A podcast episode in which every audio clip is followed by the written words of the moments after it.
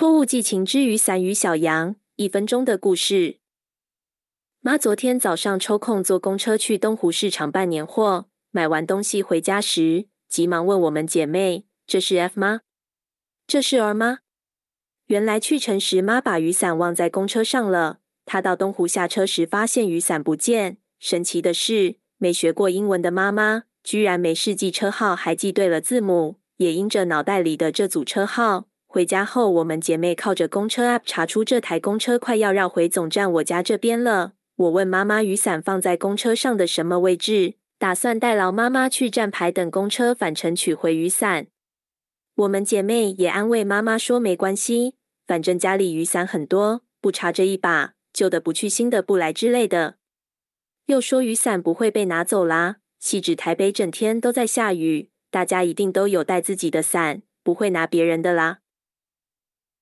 这台返程公车一到站，我从前门上车，跟司机说明来意，但公车上已完全没乘客，眼看司机也没打算要等我，于是我只有三秒钟可以上车，快速搜寻一遍。但按照妈妈指示，居然没看到雨伞。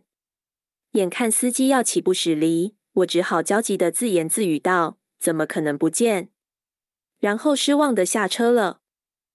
公车继续前行到路口。因遇到红灯而停下，也因公车等一下要右转进总站，车身几乎是很靠近人行道这边的。不甘心的我，继续眼巴巴的看着公车玻璃内有无雨伞的踪迹，心想不行，这样空手而回，大家都会很失望的。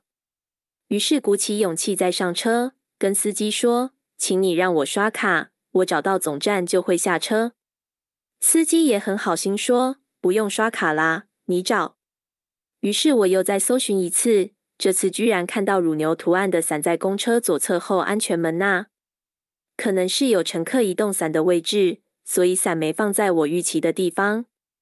于是我开心向司机道谢下车，这时红灯才转绿，公车就又转回总站了。回家向家人诉说这件事，心中充满感恩。于是我知道我们刚安慰我妈的说法不对，我们并不会因为家里还有很多把伞。而放弃这把伞。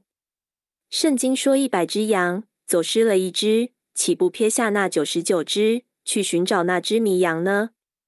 上帝找着我们这些迷途羔羊，想必更是欢喜雀跃吧？找到乳牛伞在哪了吗？